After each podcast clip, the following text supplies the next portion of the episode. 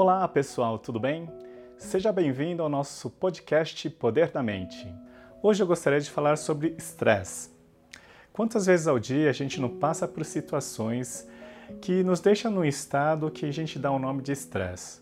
Ou inclusive a gente nem dá esse nome, a gente nem sabe que está passando por esse estresse, mas ao final do dia a gente chega esgotado. E por fim, muitas vezes, a gente sente efeitos fisiológicos ou psicológicos, como maior irritabilidade, esgotamento físico, etc. Então, se você ficar até o fim do vídeo comigo, eu vou poder explicar o que é isso e como lidar com essas situações.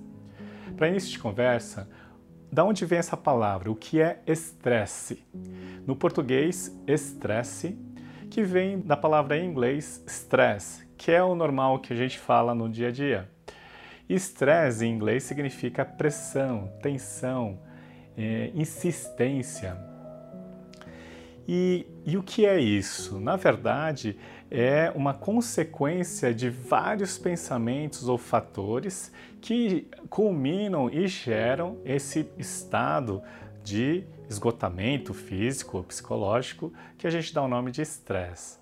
E quais são esses pensamentos? Muitas vezes você tem preocupações, né? tantas preocupações no dia, sejam preocupações com a sua autoestima, a sua própria segurança, a sua própria sobrevivência, preocupações com a família, preocupações com o trabalho ou a falta de trabalho, preocupações com o lado financeiro. Enfim, quantas preocupações, atividades que você tem ou você quer realizar, inclusive tudo ao mesmo tempo. Então, a quantidade de situações e experiências que você passa vai inclusive gerar esse estado de estresse, até por uma consequência fisiológica explicada pela própria neurociência. O que significa isso? Como eu já falei na PNL, todo comportamento, toda atitude tem uma intenção positiva, tem um para que serve. E o estresse também tem o seu propósito. Quando conscientemente ou inconscientemente a minha mente começa a sentir ou pressupor alguma ameaça, algum perigo, automaticamente meu corpo vai gerar cortisol e adrenalina para enfrentar esses perigos. Portanto, perceba que o estresse tem a sua intenção positiva, tem o para que serve. Por outro lado, o problema maior do estresse é o extremo desse estado. Tudo que é excesso pode ser prejudicial e o estresse não é diferente. Se você continuar pensar nos, nas preocupações, no, em pensamentos do que você deve fazer, do que você tem que fazer, ou mesmo não estabelecer limites das suas atividades, seja do trabalho ou até mesmo de outras atividades que você faz e quer realizar tudo ao mesmo tempo, isso ser constante, isso sim vai gerar um pico de estresse e vai causar esgotamento fisiológico e psicológico. E como sintomas psicológicos, o estresse pode gerar maior irritabilidade, emotividade acentuada, falha de memória, ansiedade, é, desmotivação, isolamento, introspecção, enfim. E do ponto de vista fisiológico, também tem os seus efeitos, dores de cabeça, dores musculares, é, que mais? Insônia, problemas com a pele, problemas com o cabelo e várias outras outros sintomas que possam ser gerados por consequência do estresse. Então perceba o quanto que isso pode ser prejudicial e muitas vezes a gente não nem percebe. Isso é inconsciente porque nós estamos tão preocupados ou a gente está dando tanto foco em situações que a gente quer realizar ao mesmo tempo e que aos poucos o meu corpo vai esgotando a minha capacidade, seja fisiológica ou mental. E como eu posso lidar com essa situação? Quais são as dicas que eu posso contribuir e compartilhar com vocês?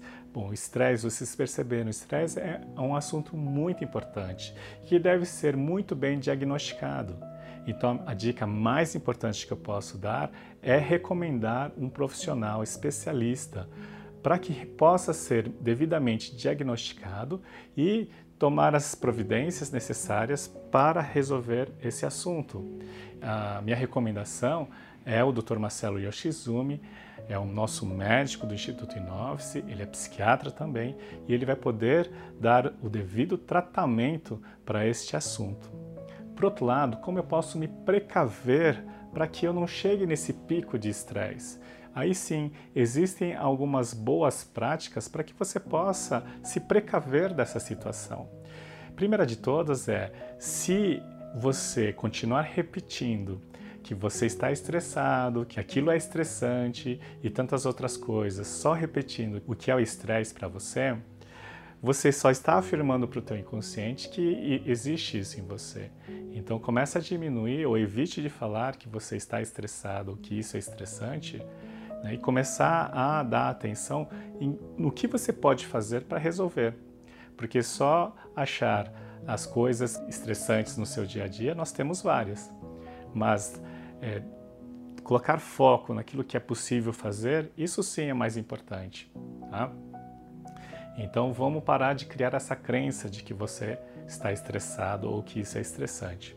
A segunda dica é, como eu já falei, se você quer treinar a sua mente para ter atenção plena ou foco para as atividades, para resolver as atividades e deixar essas distrações de lado, a melhor forma é utilizar do mindfulness. Então, vou deixar o link do Maximiliano Sano, um excelente terapeuta e facilitador em mindfulness, vai poder te ajudar e dar dicas de como você pode treinar a sua mente para ter concentração e foco naquilo que é importante.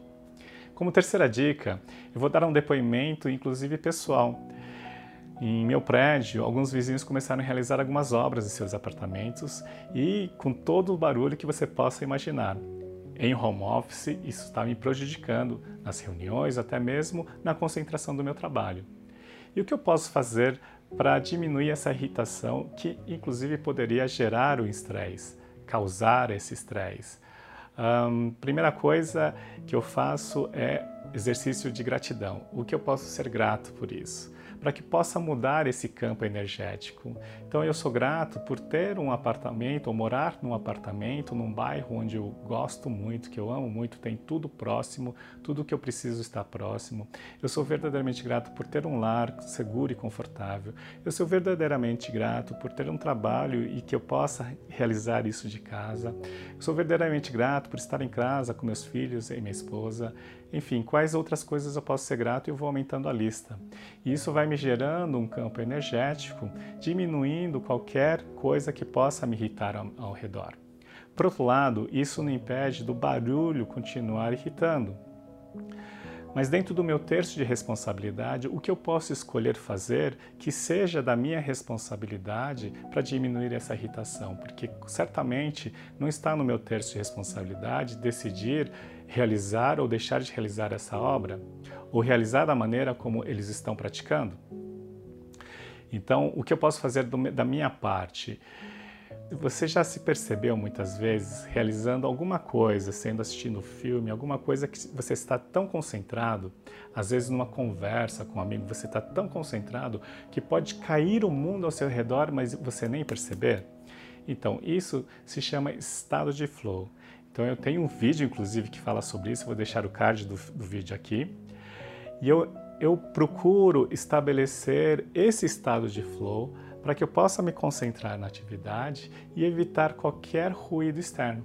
Então, isso diminui completamente essas irritações que essas obras podem causar.